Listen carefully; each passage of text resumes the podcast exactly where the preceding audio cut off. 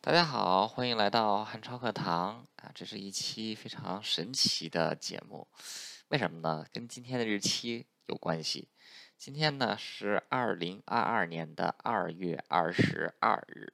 现在呢正好是新加坡时间的下午两点啊，马上就要两点二十分了，所以呢它就是二零二二二点二二点二点二二啊，就是特别特别的多的二。呃，二在北京话里其实就是蠢的意思啊，就是说你这人也忒二了吧，或者说你这人怎么这么二啊？说这个简直二到家了，什么意思呢？就是这人蠢到家了啊！所以这个就说这个二月二十二日啊，就经常会犯傻。嗯，这么一个特别的日子啊，汉超课堂肯定得开一个房间，但咱们呢也不是这个单纯的装疯卖傻，毕竟汉超课堂跟朱朱老师还是有些不一样的啊，就是这个，咱们稍微这个，就是高雅一点啊。这个虽然说虽然说汉超就是一俗人啊，但是咱们高雅一点。今天呢，就是既然说是这么一个愚蠢的日子啊，就是这么二的一个日子，咱们肯定得聊聊蠢这件事情。那当然了，要一般大家这个另辟，就是如果说大家这个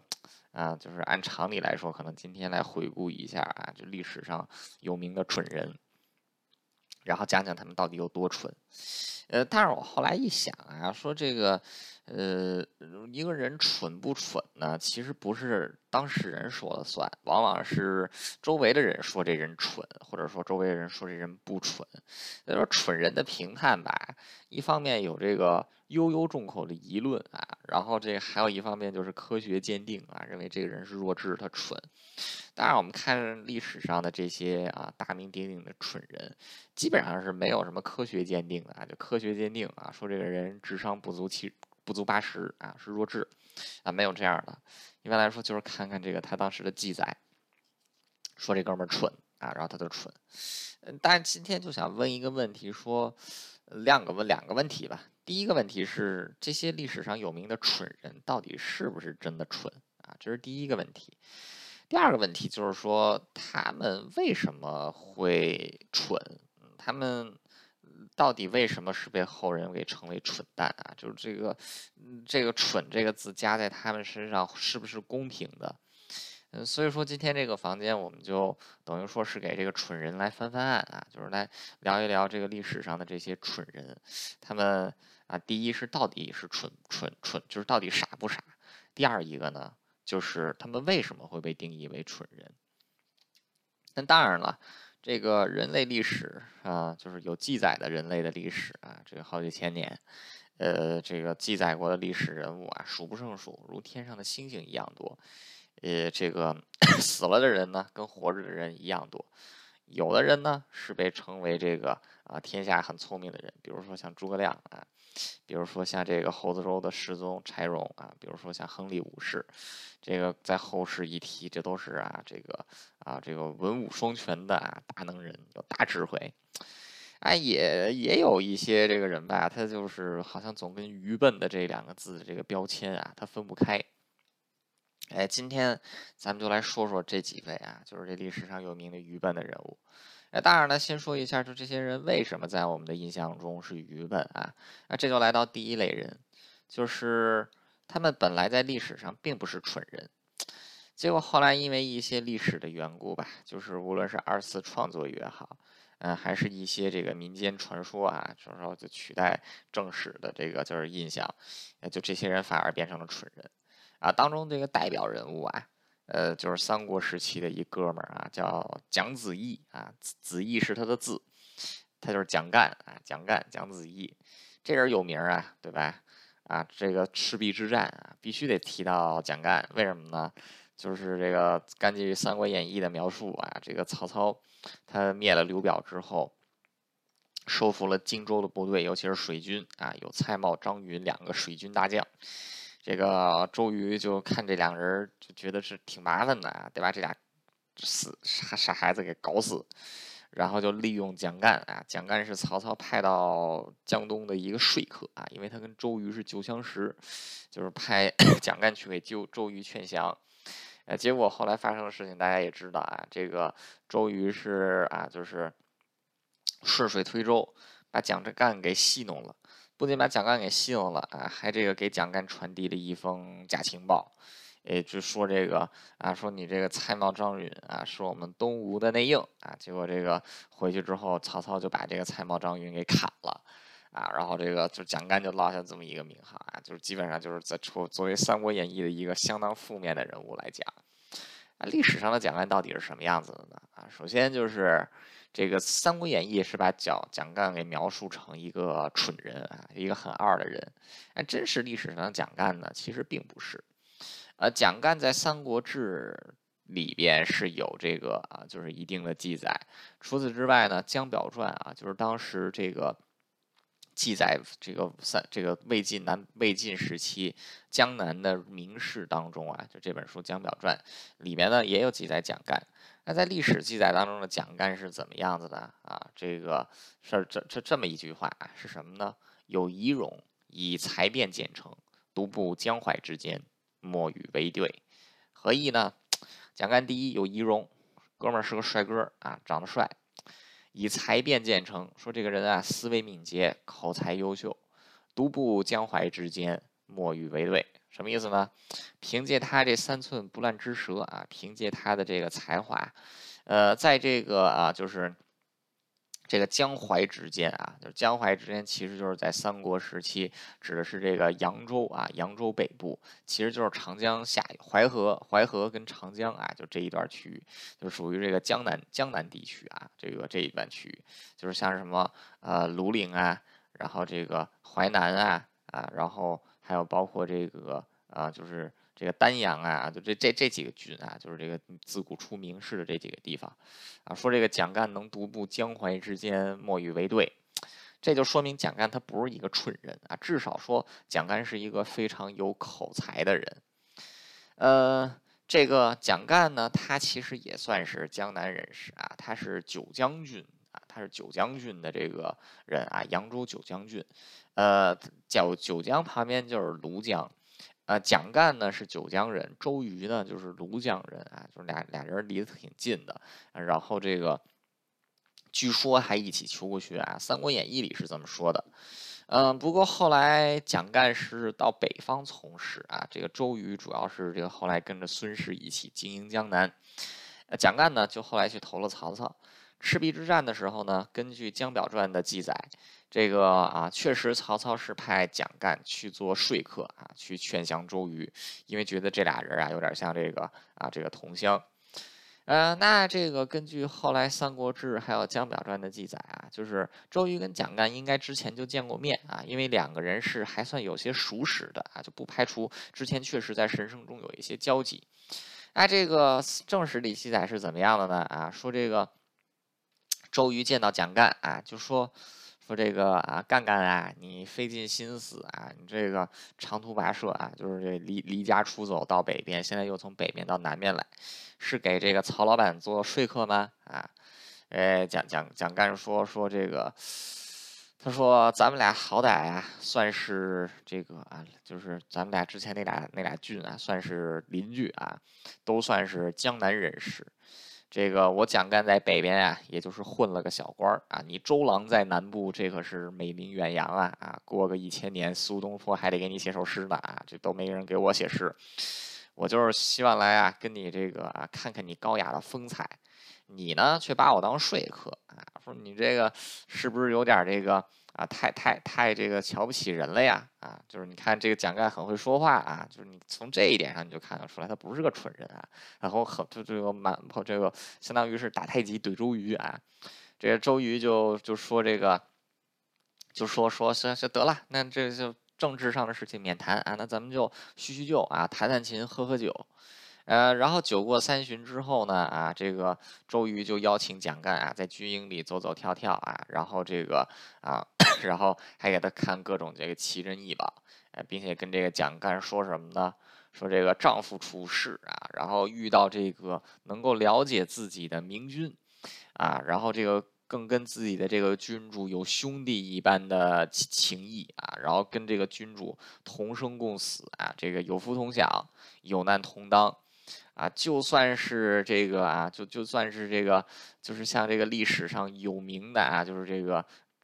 经常叛变的人啊，比如说像张仪呀、苏秦啊这些人啊，就即便是这些人，他们也都会死心塌地啊，说我现在跟我们家这个主公啊孙仲谋小孙，我们就是这种关系啊，我跟他哥，我跟他哥都是拜把子兄弟啊，然后我跟我跟这个现在的主公啊，我们也是这个过命的交情啊，然后就说这个。就说还好你不是来当说客的啊，不然的话你肯定失败。呃，这这个就是当时啊，就是大家就像《三国演义》里是把这个蒋干描述成一个丑角啊，但是根据《江表传》里面的写，呃，这个记载，这个蒋干呢是一直以来都是这一言不发啊，这个面带笑意，始终呢就是听周瑜讲话。呃，这个跟周瑜吃饱喝足逛完之后啊，蒋官二话不说啊，就拜别周瑜，回到曹操大营，见到曹老板，跟曹老板说，说这个周瑜很有雅量啊，而且周瑜忠心耿耿啊，你这个就是你你你你你，虽然说我的才华是独步江江淮之间啊，但是这个你想让我单凭我的三寸不烂之舌说动周瑜来投降啊，你还是这个别别别别别做梦了，这个是正史上对蒋干唯一的记载。从表现来看，蒋干绝对不算是一个蠢人，但是呢，现在一提蒋干啊，他往往都是历史上的一个丑角。为什么呢？很简单，《三国演义》。《三国演义》它是一部小说，它不是正史啊，它是建立在正史之上的一部演绎作品。就是像这个啊《三国演义》，它的本这本书的这个本名就叫做《三国志通俗演义》。什么叫做演义呢？其实是一种文学体裁啊，就是通过这种啊，就是 细说、邪说、歪说啊，就是文学加工的手段来对来进行解释啊。所以说，《三国演《三国志通俗演义》其实就是对《三国志》这。些重这个正史进行文学创作二次加工啊，用于娱乐娱乐之作啊。那因为出于这个戏剧的需要啊，为了凸显这个周瑜的智慧，还有就是一定要找个理由，就增加这个戏剧的这个跌宕起伏啊，就一定要把这个蔡瑁、张允啊这两个当时在这个荆州欺负刘表啊欺这个把这个欺负刘表、欺负刘琦的这俩这俩哥们儿。得给他们给弄死啊！因为要善有善报，恶有恶报嘛。哎，所以就安排了这么一出啊，就安排了一出这个蒋干盗书。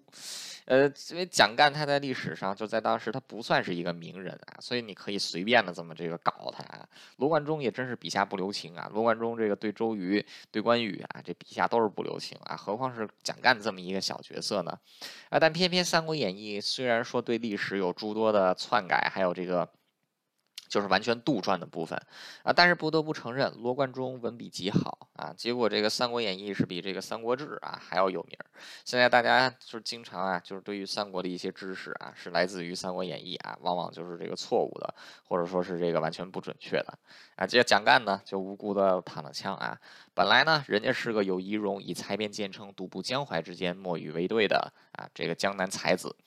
结果经过罗贯中老爷爷的这么一笔啊，蒋干就变成了历史上有名的蠢人啊！这是第一类蠢人，就是跟他们历史，就是因为后世创文学创作的缘故啊，改变了他们在历史当中本来的形象啊，以一种愚蠢的样貌啊呈现在世人之间啊，可以说这是这类是躺枪的这一类人啊，这是第一类蠢人。接下来是第二类蠢人啊，第二类蠢人呢。呃，他们当中的这个故事啊，就是没有这个后面杜这个后面这个演绎杜撰的成分比较少，但是呢，这些人他们不见得是百分之百的蠢，他们也有聪明的时候，但是呢，历史上对于就是史书或者说后人对评价他们的时候呢，着重来讲了他们愚蠢啊，或者说是着重讲了他们不聪明的那一面，造成了他们是蠢蛋的这个印象和感觉。嗯，但是也就是说啊，人家本来不是蠢人，后来因为在历史的描述当中着重描述了他们愚蠢的部分，以至于呢，他们就成了笨蛋。最有代表性的人物就是法国的国王啊，查理六世。呃，首先啊，就是我们现在一提查理六世啊，第一个想到的词就是他的外号叫疯王啊。为什么叫疯王呢？这是个疯子。呃，查理六世有严重的精神疾病啊。如果按照现在的这个精神诊疗来说的话，他应该是有人格障碍、精神分裂、躁郁症啊，然后有这个呃妄想症啊。除此之外，还有这个啊极为严重的没有办法控制情绪的这个疾病。呃，他的病严重到什么程度呢？当时的朝政是没有办法，他在发病的时候，朝政是没有办法进行下去的。呃，查理六世第一次发病是在这个远征期间啊，歇斯底里了。后来这个啊，就这次之后呢，他的精神病呢是有点间歇性发作啊，往往说一年能清醒十一个月，有那么一个月不是太清醒啊，还能接受。直到后来有一次啊，这个法国王宫召开假面舞会啊，化妆舞会。这个国王突然就疯了，拔出剑来对着这个身边的人就砍啊，当场砍死了六名骑士。呃，也不知道他受了什么刺激。打这一次之后啊，他就基本上是这个一年啊能清醒一个月，剩下十一个月都是疯疯癫癫的状态。呃，他疯疯癫癫的时候有什么表现呢？首先就是对周身边所有的人都不信任啊！这个他疯了的时候，他不知道自己是个国王啊，不知道自己是有是一个有老婆有孩子的人啊，这个把老婆孩子当成自己的敌人啊，离他们远远的。然后呢，因为他不信任人啊，就拒绝让这个仆人接近自己，给自己换衣服，经常就是一年不换衣服，把然后还经常这个因为怕人嘛，把自己锁在这个卧室里。很多时候都需要这个仆人啊，这个把这个啊，就是门给他撞开啊，然后进去，呃，然后他这个啊，特别喜欢裸奔啊，这个夏天的时候不知道热，冬天的时候不知道冷，光着屁股，这个夏天的时候这个穿着厚厚的这个皮草跑来跑去，冬天光着屁股跑来跑去，以至于当时这个法国王宫啊，没有一扇门是不锁着的啊，全都给锁上，为什么呢？怕怕这什么皇上哪天就不知道跑哪去了。然后有的时候他这个不洗澡啊，他说这经常一年多不洗澡，然后把自己关卧室里，这个把这个门就是仆人们把这个门撞开之后啊，过去就就给这个国王洗澡啊，就给他换衣服。国王是什么状态呀？身上全都是自己的屎尿啊，甚至脸上嘴里都是啊，就是这人就就是这个疯到这种地步。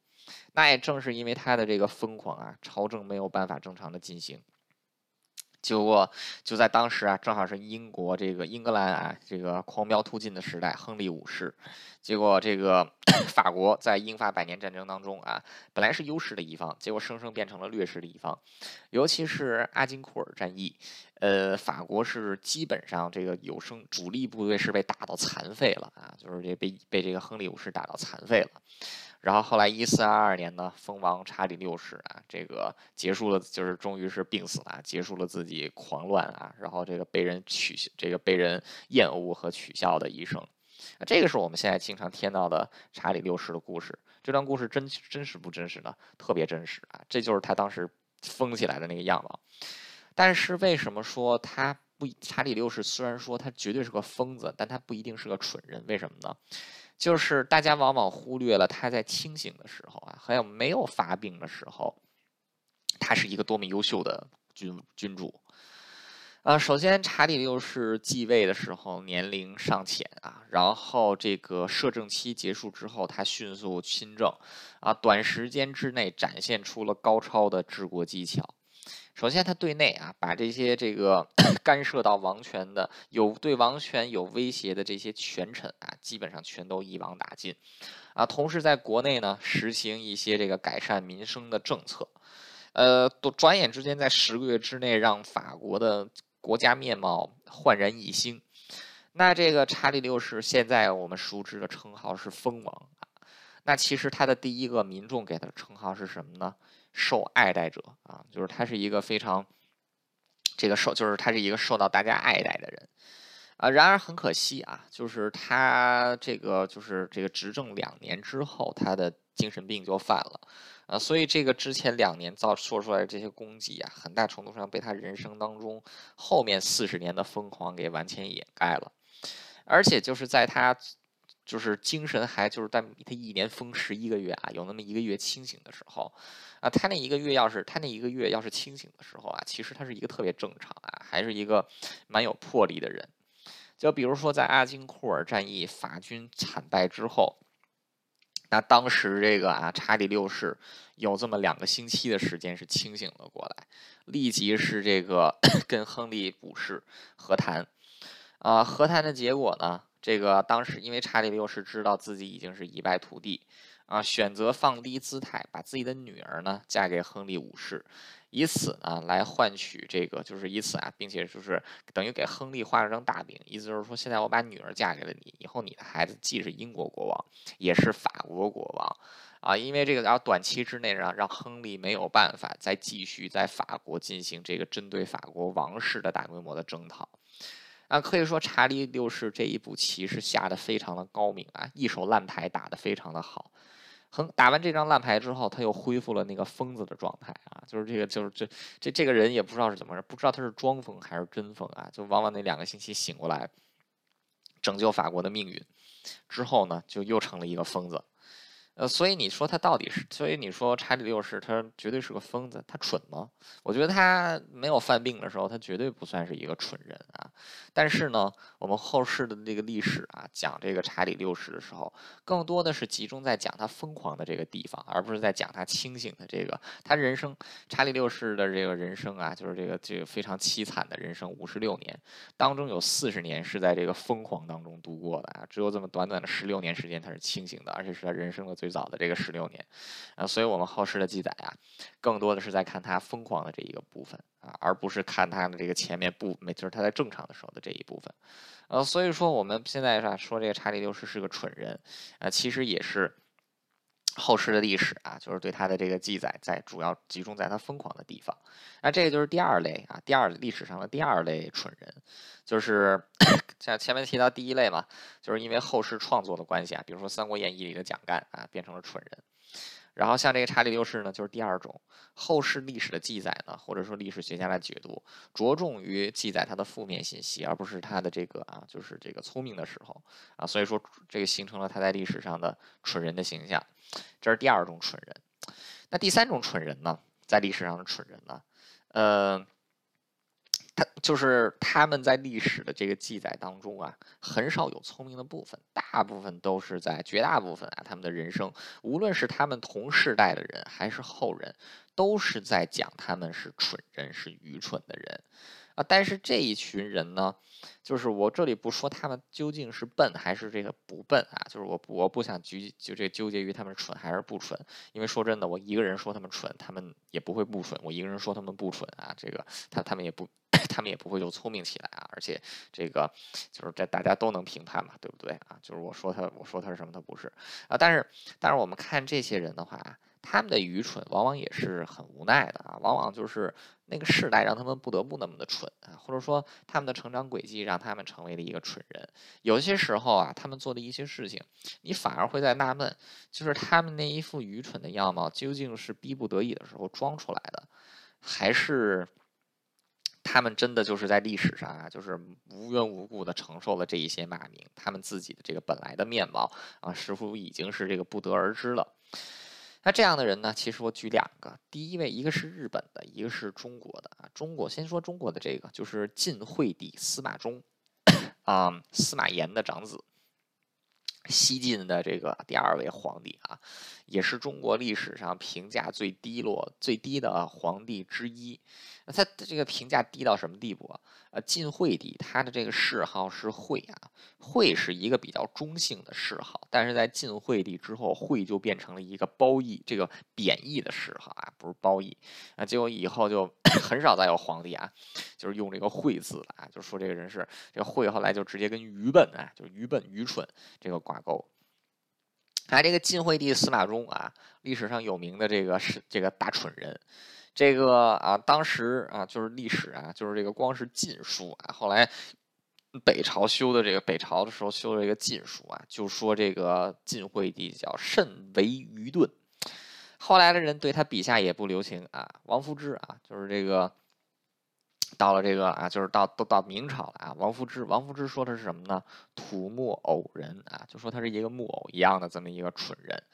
啊，然后这个啊。这个禁书里啊，就是这个就是正史里还记载啊，说这个连他的爸爸啊司马炎，晋武帝司马炎都担忧他的能力啊，然后这个这人就是蠢蠢，这个这这总觉得这孩子就是蠢到了极致啊。那当然了，晋惠帝的故事也很多啊，比如说这个当时正值八王之乱，有人向晋惠帝报告说，这个老百姓啊，就是没吃的了，老百姓连这个菜，连这个啊，连这个就是野菜都吃不上啊，就是天下饿殍。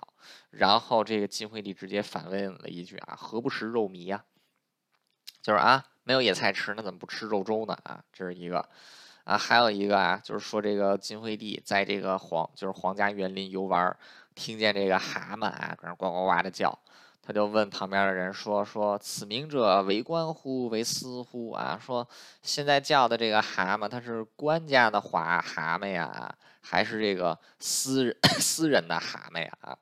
哎，你看历史上就是对这个晋惠帝的一些这个记载啊，就是他的这个形象就是一蠢蛋啊，就是这个无论是正史还是译文，他就是一个这个蠢人的形象。但是我们来回来看一看这个晋惠帝的一生啊，首先啊，就是首先我们得承认一点，就是当时包括他爸爸在内都觉得他能力是有点问题啊。但是这个晋惠帝呢，他是在就是在在做太子时期，他的老婆贾南风，在他贾南风的帮助之下，晋惠帝其实是通过了非常多的考验的。那在这个啊武帝去世之后啊，晋惠帝司这个司司马衷登基，啊，那当时这个这个就是当时啊政权掌握在这个司马亮啊，就是 托孤的汝南王司马亮。啊，然后杨俊，然后还有就是这个这两个人手中，所以说当时这个晋惠帝本人啊，并没有处在这种大权在握的情况啊。那这个晋惠帝他除了就是有这个朝堂之上有群臣啊，他枕头旁边的这位贾南风也不是个善茬儿。贾南风能力非常出众啊，但是嫉妒心极为强悍，而且呢啊，对这个权力是非常有非常有野心的。那在贾南风的操作之下啊，托孤大臣司马亮还有杨俊啊，就被这个楚王司马伟给杀了。啊，司马伟杀掉司马亮和杨俊的第二天啊，这个司马伟就被贾南风给杀了。啊，这个八王之乱一开始啊，八王之乱开始头两天啊，八王当中的两个王就死了。然后之后在贾南风的主政之下呢，其实晋古西晋是经历了将近十年的太平时光啊。啊，但是到了这个，就是啊，到了这个，就是这个公元。公元三世纪末尾的时候，啊，贾南风因为这个自己跟晋惠帝是没有儿子啊，而现在这个立的这个太子他不是自己的孩子，所以说贾南风就太对太子动手，杀了太子，引起了宗室啊赵王司马伦的不满。司马伦呢，就是这个率兵攻入了皇宫啊，杀了这个贾南风，把这个晋惠帝当成了傀儡。那至此八王之乱是彻底爆发啊，这个我们在聊乱南北朝第一期有讲过。啊，之后就是这个啊，这个啊，就是赵王司马伦，然后这个河间王司马颙啊，然后成都王司马颖，呃，长沙王啊司马爱，啊，东海王司马越啊，然后还有一个还有一哥们儿是谁来的忘了啊，反正就这个五这六个王子啊，然后就互相杀来杀去的，这个啊司马衷也很可怜啊，晋惠帝很可怜，每天呢就是像个布娃娃一样啊，在不同不停的往里面这个不停的王的这个手里。做这么一个傀儡，啊，做这个傀儡，最后是做到了这个光熙元年啊，也就是公元三零七年，当时八王之乱的最后胜利者东海王司马越啊，掌握了朝政。司马越有这个啊，就是这个夺国之心啊，他就是给晋惠帝送了一份有毒的食物啊，有毒的饼。晋惠帝吃了之后呢，就驾崩了啊。所以说，晋惠帝的一生也是挺凄凉的啊。就是从始至终，他虽然是皇帝，但他没有一天是有掌握着这个实权啊。最后还是被这个被这个害死了。呃，那这个其实我们回顾这个晋晋惠帝的这个就是他的成长经历啊，其其实他的成长经历本来就不是一个能够锻炼出皇帝的一个一个经历。呃，司马家夺权。是在这个，就是公元二五，这个公元二四九年啊，这个 高平陵之变，司马衷是在十年之后，公元二五九年出生的。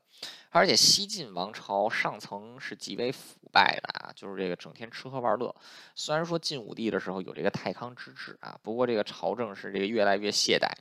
那这个贵族之间互相攀比成风，皇室之中更是如此。啊，晋惠帝他这个受就是他这个从小啊就是在锦衣玉食当中长大，是在这个晋武帝对他的溺爱当中成长起来。啊，他并没有经他并没有像这个司马昭或者说像这个司马炎一样啊，在这个 成长期间经历过这个啊朝廷的阴谋诡谲啊，经历过这个仗这个三国乱世。呃，司马衷成长的是在这个太平天子脚下啊，这个就是在太平天子脚下成长出来，含金汤匙长大的这么一个哥们儿。啊，而且就是在这个当时西 西晋啊，就是这个司马司马炎啊，就是取代魏曹魏之后，那当时这个司马炎他这个手下诸多的这个大臣啊，然后司马炎自己也是这个采取这个集权制度啊，就是这个辖制下面的大臣。那下面这些大臣呢，为了能够啊讨好龙颜，所以自然而然也就讨好这个太子。呃，换句话说，晋惠帝是在一片锦衣玉食当中长大，他从他没有受过一天的苦，啊，甚至没有承担过一天相应的责任，最后呢，皇位就落到了他的身上啊。他虽然说是太子，但是他其实自始至终啊，从来没有做过当皇帝的准备，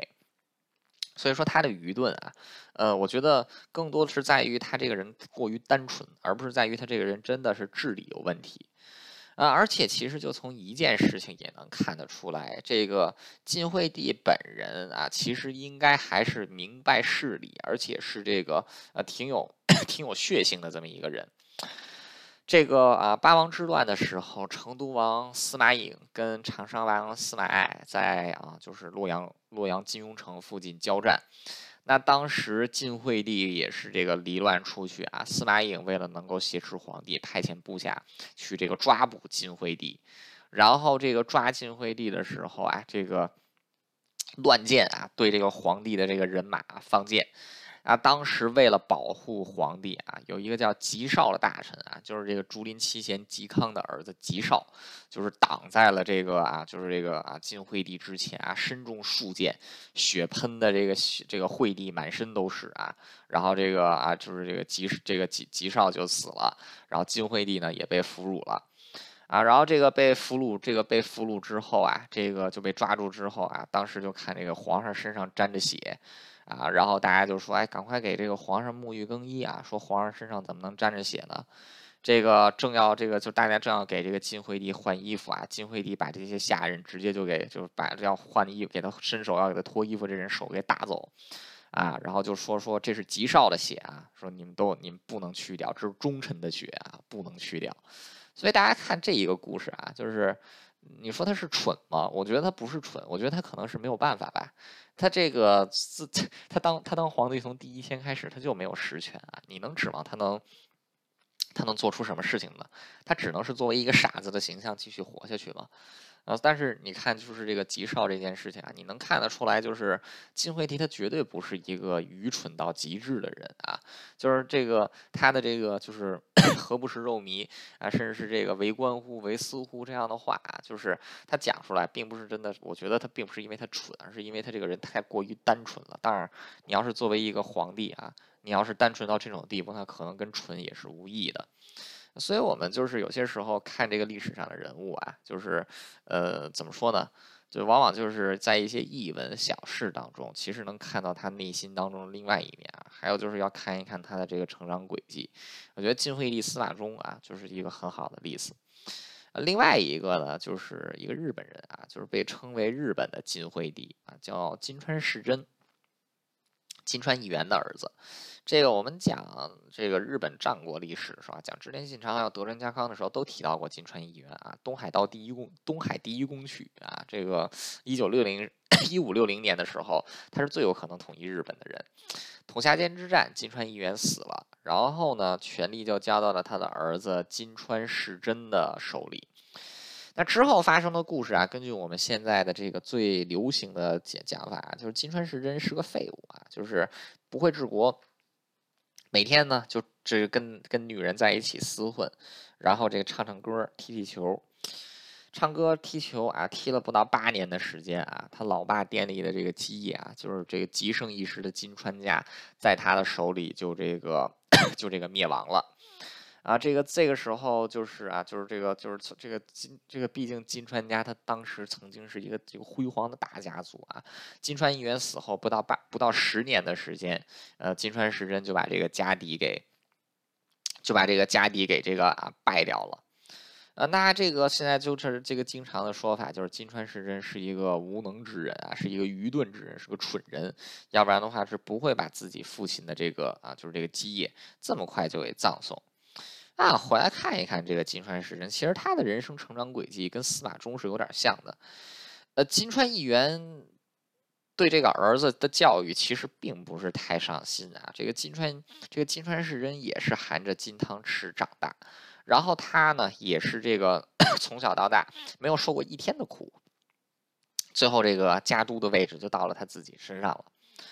而且这个在金川家更有问题的一个能力是，它更就是更更更有问题的一个制度是什么呢？就是当时金川家是实行这个家老合议制啊，就是家族当中的这些有名望的大臣共同来决定政事。在金川议员时代，因为金川议员是金川家崛起的这个啊中心，就是相当于是这个中流砥柱啊，所以说当时这个家老合议制度上啊，就是这个金川议员仍然是有强大的这个实权。啊，所以说这个，当然后来金川议员突然死亡，金川时真当时很年轻啊，这个二十岁而已。那这些家老呢，就是个个都比这个时真这个就是啊就年长啊，所以说当时在这个啊就是这个在这个就是统辖这些之战之后啊，就虽然说金川家的权，金川家的这个家督是交给了金川时真，但其实家族的大权是仍然掌握在这个家老合一制的这些大佬们手里。而且这些大佬们为了巩固维护自己的利益啊，就是杀掉了很多这个啊，就是反对自己的这些这金川家的这个臣子啊，这个才是这个其实当时这些家老们啊，就是这个为了自己的利益啊，然后这个把把这个家族给搞乱，这个其实才是金川家衰退的主要原因。施真当时都是没有这个，就是啊，就是他当时对政治在在这个家族的这个啊这个政治方向、外交方向上面啊，他自己并没有这个实际上的主导权。他这个金川时真确实啊，就是关于他政绩的这个记载，确实是这个比较少啊。但是就在这个金川时真啊，他在这个啊，就是这个金川家，就是他后来当政八年，呃，其实金川家是没有发生过什么农民起义内乱的，就是说普通百姓的这个生活还是过得 OK 啊。那就说明这个金川 时真，即便是到后来这个掌权之后啊，就没落的金川家他掌权之后，在内政上至少是真没有。就是就是造成民变啊，也有可能当时也没多少人民是供这个叛变了。哎，从这一点上可以看得出来，他并不是一个一无是处之人啊。换句话说，他并不是一个像我们后世的评判那样，真的是一个就是愚蠢到了极致，然后是没有任何优点的这么一个人。而其实我们再回来看一看金川时真他的成长，就是因为当时他父亲啊，他父亲死的时候才四十，才四十一岁。还算很年轻，所以当时大家都是把金川时真当成一个小朋友一样哄着他、爱着他，而且这些家这个家老们啊，都纷纷是这个巴结时真。那在这个时真 真正掌权之后呢，其其实还是一个小孩一样的性格。那这些家老们为了自己的利益呢，也始终是把自己的这个主公当成一个孩子来看待啊，就是。往往一些重要的事物也不会跟这个主公来进行商讨，家老们自己就解决了。呃，所以说金川时真到底是被这个就是金川家的这种家老合议制啊给变成了一个蠢人，还是他自己真是一个蠢人？我觉得在这个地方，其实这个应该是仁者见仁，智者见智了。啊，但从另外一方面来看啊，就是金川时珍在政治上可能是个白痴，但是金川时珍他绝对自己不是一个白痴。首先，就是在贺哥 和这个 蹴鞠啊，就是在吟诗作画还有踢球这方面，金川时真在当时天下，他说自己是天下第二，没有人敢说是天下第一。啊，金川世真后来在家族，就是在这个金川氏这个作为一个一代诸侯灭亡之后啊，啊，金川时真是跟着这个少数啊，还忠于自己的家臣，就开启了流浪的生涯啊，在这个各个地方进行这个啊，在各个地方进行流浪。一开始呢是去到北条家，后来呢是跟了这个啊德川家，最后呢是赶赴京都啊，干脆就在这个京都啊定居了下来。那他之所以能在这么些地方啊，就是能够待下去啊，他靠的是什么呢？很简单，他会踢球。啊，他在这个，他是曾经在这个啊，就是天皇面前啊表演过这个踢球的。你想想，能在天皇面前表演踢球啊，你这个踢球的这个造诣得多高啊！而且他这个啊吟诗作对的这个能力啊，确实是这个非常的优秀啊。这个他曾经跟这个外国的传教士啊，就是见过面啊，外国传教士也留下了关于金川世真的这个啊印象，说这个金川世真啊，其实头脑极为清晰啊，然后这个啊这个问问题也都是对答如流。啊，所以就从这些方面来说啊，其实金川世真其实还是有这个一技，还是有这个一技之长的啊。而且除了在文化方面，其实就在剑道方面，金川世真也不是一个俗人。这个啊，金这个金川时真啊，他本人爱好文化啊，就是武士武士嘛，有武也就有士亦有武啊。鹤歌和蹴鞠，这是在士方面，在武道方面，金川时真有一个非常优秀的师傅啊，叫这个啊种元补传啊，日本有名的这个剑圣啊，就日本战国时代有三大剑圣啊，最早的这个啊种元，这个就是最这。第一代的种元补传和这个啊上上泉信纲啊之后就是到了战国末期有这个宫本武藏啊就是这个战国剑道三宗师，金川世真啊他就是不这个种元补传一生当中收的弟子是非常少的，只有他看得上眼的他才会收，金川世真就被他看上眼了啊。那这个啊当时这个就是啊当时这个种元补传还有这样几个弟子有谁呢啊有这个啊就是啊这个北田巨教啊足利义辉。比天居教是什么人啊？这个呃，就是 他是这个伊势国的这个国主啊，剑豪大这个剑豪大名啊。这个北天居教剑豪大名，最后北天居教战死的时候啊，就是织田家这个就是跟北田家反水啊，围攻北天居教的时候，北天居教是这个啊，凭借一把短刀护身，砍死砍伤织田军数十人之后啊，自己是这个就是一步跳上这个高墙切腹啊，就是这个尸首是好到这种地步。呃，足利义辉啊，幕府室町幕府的倒数第二位将军啊，这个也是主这个种种元补传的弟子。呃，足利义辉被三好三人众和松永久秀叛变攻击的时候，拔出了自，就把自己所有的名刀放在自己身边啊，砍砍就是用盾一把换一把。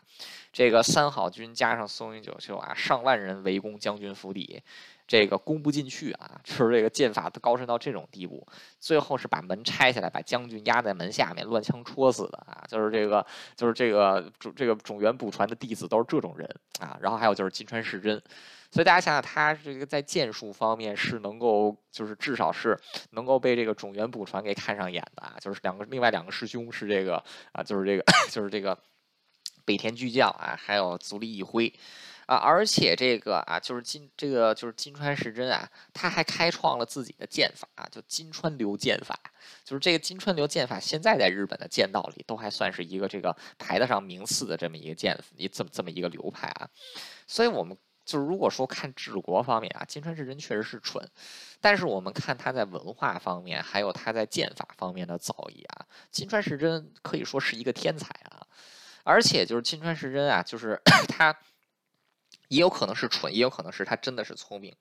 在他失去了金川家的国家之后，他完全对权力失去了欲望啊，完全对权力失去了信心。这个他经历了诸多后来的主公，无论是德丰臣秀吉还是德川家康，都是对这个下属普遍来说都是很忌惮的，因为他们自己就是以下克上而上位的。啊，丰臣秀吉是克了这个织田家，德川家康后来是克了这个丰臣家。啊，但是这两家人对于 这个金川时真却是采取这种容忍啊，甚至后来对他优厚待遇啊，为什么呢？就是因为金川时真啊，这个他是后来完全对这个就是野霸业野心完全是没有任何意愿了啊，他就是这个老老实实的做一个这个文化人啊，啊，所以说这个后来他也是这个善终啊，在这个德川家康的庇佑之下善终。那当时这个北条时康就说过，金川时真啊，虽然说是一个这个在治国方面确实是个蠢人，但他搞不好是一个真正能善终的人啊。他也确实得到了善终。呃，金川时真是跟他的这个老这个老对头啊，后来也是这个庇护他的人德川家康。那他比德川家康还要大四岁啊，就是两个人是在同一年过世的啊。当时死的时候，金川时真已经将近八十岁了，这在当时这个那那个年代，这绝对算是极为长寿的。那所以我们看金川世真的话，就是如果说在治国方面啊，他确实是个废物。但是我们再看他另外一方面啊，他却是个天才。这个他跟 后唐的这个啊，就是李后主啊，李煜也很像。李煜的这个诗，李煜的这个词，在中国历史上都是首屈一指的啊。在治国，他治国也是首屈一指的，就没有见过比他治的更烂的啊。但是李煜绝对在写诗上面是个天才。而且这个金川时真他自己就是金川家的没落啊，就是时真他并不能占主要责任，更多是在于金川家当时所实行的家老合一制度上面。所以说，我们看历史上的一些蠢人啊，就是，嗯，他有蠢的一面，但同时呢，就是我们要知道，就是为什么他会被后世描绘成蠢人啊？我们还要看到就是。他其他的另外一方面啊，就是你要看一说一个人是蠢，你得看他多多个方面啊，你这个不能单凭就是他做过蠢事，或者说他在某一个方面非常不在行，你就把整个人给描述过一个蠢蠢人啊，这样对这个人就是对这个历史的当事人其实也是不公平的。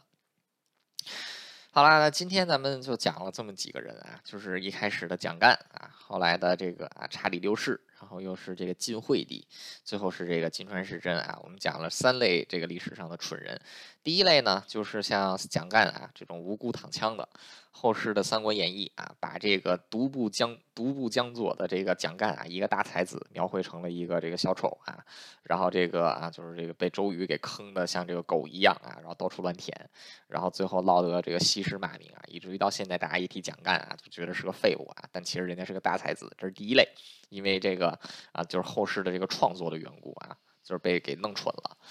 第二一种呢，就是像查理六世啊，就是后世对于。这个这个人物的讨论主要集中在他愚蠢的部分，而不是在他聪聪明的部分，就导导就导致了他这个是一个蠢人的这个印象啊啊，查理六世啊，就是一个很有代表性的例子。第三一种呢，就是他们在历史上确实有自己愚钝的一愚钝啊，或者说是非常不优秀啊，这个非常蛋疼的一方面。但是同时呢，他们的这种愚蠢也有自己的无奈之处啊，就是也有这个就当时他们成长环境给他们造成的影响。啊，除此之外呢，就是这些人啊，在这个在不经意之间啊，在一些这个跟这个治国啊、这个从理政从政啊无关的地方，往往却能展现出他们过人的智慧啊，或者说是他们过人的天分啊，或者说是他们的见识啊，无论是这个啊，就是这个。此即世中之雪不可去之的司马衷啊，还是这个就是剑术、贺歌还有蹴鞠啊，能够达到当时顶级标准的金川世真啊，在政治上啊，他们可能他们可能真的是蠢人，但是在某一些方面啊，他们不见得是蠢啊，尤其是金川世真，他甚至可以说是百年以这个甚至可以说几百年不见的这种文化方面的天才。但不管怎么样，就是啊，就是我们现在在谈历史的时候啊，往往在谈一位历史人物啊，永远都是集中在他最显眼的那一个方面。那这个也是没有办法的，因为毕竟，因为毕竟这个历史就是讲历史啊，永远不可能做到面面俱到啊。但至少在讲人物的时候啊，要把他性格当中的缺点，要把他的优点啊，要都得这个 讲，都都要被考虑在内啊，才能对这个人进行盖棺定论。呃，其实今天开这个房间啊，就说这个二啊，但其实这个更多的是在回顾啊，就是历史上这些二啊，我们是带用一种批判的眼光去看这些历史上的这些蠢人啊，还有就是这个他们的这个蠢是如何产生的啊。其实呢，刚才展示的这一种啊，就是这这刚才的这一段解说，其实也是历史学研究的一个基本的方法啊，就是这个多方面进行去考证啊，不要带着这个，你可以带着既定的这个成见去看一位历史人物啊，但是你在看待这位历史人物或者历史。实践的时候，你要不断的去挑战自己的这个既定成见。呃，司马衷是蠢人啊，这个查理六世是疯子，蒋干是个废物，然后这个金川时真是个败家玩意儿。啊，你可以带着这样的既定印象去啊，但是你并，但是你记住啊，你去的是你去在研究这些人的时候，你不要去找就是证明这些，你不仅仅要去找证明他们是蠢人的这些证据，你还要找证明他们不是蠢人的这些证据啊，这样才算是公认的。来看待、来研究这么一位历史事件啊，这就像这个唐朝的这个一位史官啊，刘知基说的。刘知基说什么呢？他说：“爱而知其丑啊，这个恶，这个恶而知其善，什么意思呢？你越是喜欢他，你越要知道他的缺点；你越是恨他，你越要知道他的优点啊。这个就是也，这个就是无论是做学问啊，无论是这个啊做历史，还是这个在工作中、生活中啊，或者说在对他人的评价当中啊，大家都要谨记这一点，就是每个人身上啊都。是有自己的缺点，每个人身上都有自己的优点，啊，就拿这个汉朝课堂来说，汉朝课堂也有优点啊，啊，汉朝课堂的优点是什么呀？就是大家看讲这么久啊，话题没有重复的，也有缺点啊，什么缺点啊？我就是最大的缺点啊，就是这就是汉朝课堂，其实就是汉朝老师的一言堂嘛，啊，一个人的话怎么可能是这个面面俱到啊？总是有自己的这个偏颇的，这个总是有自己偏颇的地方，啊，自己也。不停的要认识到这一点啊，大家也要认识到这一点，啊，所以说这个啊，就是我们现在在二月二十二日的下午，这个二零二二年二月二十二日啊下午两点多，然后这个讲这些历史上很二的啊，这些很蠢的人，哎，其实也是自自我的一种这个反思，自我的一种回顾吧，就是往往有些时候看人不要带有太多的这个标签色彩啊，哎，讲历史又扯到这儿了，好了。本期的房间啊，就到此结束，感谢大家的收听，我们下期再见。